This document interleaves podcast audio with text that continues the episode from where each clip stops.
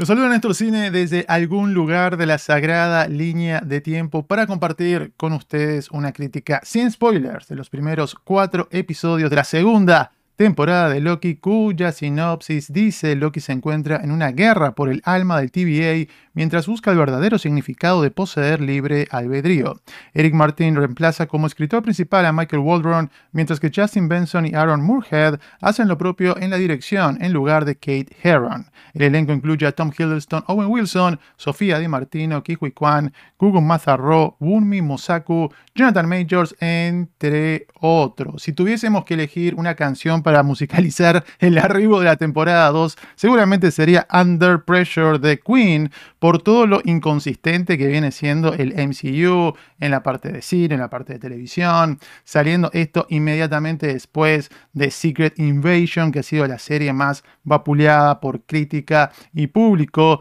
y la película Quantum Mania que estaba tan conectada a Loki que una de sus escenas post-créditos fue un clip realmente promocionando esta segunda temporada, pero también por lo genial que fue la primera, para mí lo mejor de Marvel en Disney Plus, junto con WandaVision y Moon Knight, pero ganando el podio por el mayor grado de consistencia, así que mis expectativas y mis esperanzas realmente estaban por las nubes, compartí una reacción de los primeros dos episodios y en esta reseña voy a hablar de los cuatro, pero sin arruinar sorpresas porque voy a estar repasando todo en profundidad con spoilers luego de cada uno de los seis episodios. Comencemos hablando del episodio 1 y el 2. Si no quieren saber mi impresión general del 3 y el 4, pueden parar el video, terminar de verlo más adelante. En lo que tiene que ver con el arranque de esta segunda temporada, más allá de una breve recapitulación, asume que todos estamos en la misma página y para estar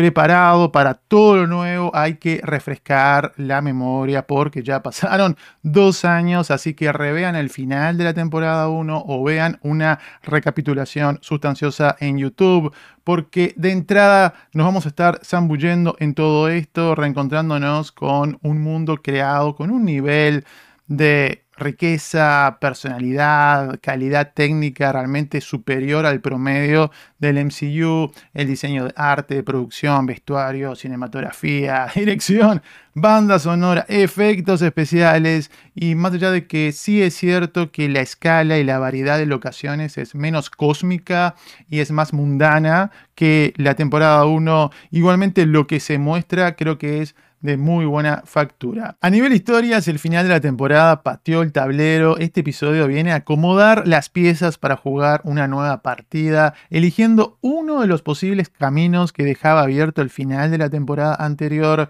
tal vez el más funcional para mantenerse en los carriles narrativos ya probados. Voy a compartir una teoría respecto cuando hablemos con spoilers. Y nos reencontramos rápidamente con una de las mejores duplas del MCU, sin dudas, Loki y Mobius, Tom Hiddleston y Owen Wilson, manteniendo la dosis de talento y entrega, siendo tan cautivantes y graciosos como antes. Se le suma el personaje de Ouroboros, apodado OB, interpretado a la perfección por el ganador del Oscar Ki Hui Kwan, y él es una especie de Doc Brown que está generando tantas carcajadas, como un caudal informativo que viene de alguna manera a guiarnos, pero también a tirar por delante nuevos eh, conflictos para los personajes. Con su llegada aumenta la diversión y acción a la Back to the Future y cierta complejidad que recuerda la serie de Netflix Dark. Así que no tengo ningún problema en confesar que tuve que parar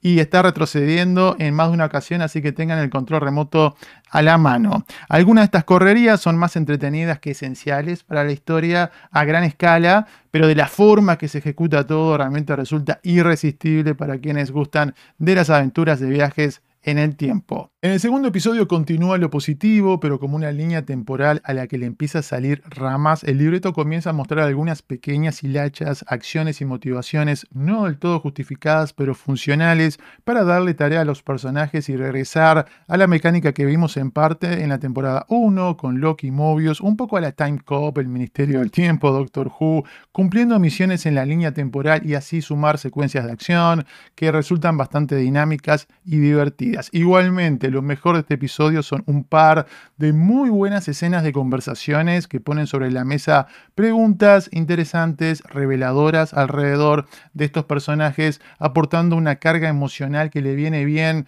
a un arranque de temporada que estimula más el cerebro que el corazón. Entonces, aunque mi episodio favorito fuese el primero, este me dejó muy satisfecho, motivando que mi primera impresión fuese muy positiva. Pero si en ese video les di las buenas noticias, ahora toca matizar eso con un poco de las otras, así que hablemos brevemente, vagamente, del episodio 3 y el episodio 4. Antes que nada, ambos cuentan con momentos muy disfrutables de todo punto de vista, postales sci-fi, chispazos dramáticos, de comedia, etc. Pero cada vez se ve más deshebrada esta cuerda narrativa hasta convertirse en la conveniencia al poder. Se multiplican los atajos, las decisiones cada vez más forzadas, obstáculos y conflictos se sienten poco orgánicos, algunas dinámicas se vuelven repetitivas como la entre Loki y Sylvie, que parece atascada en un loop narrativo, metafóricamente hablando, por supuesto,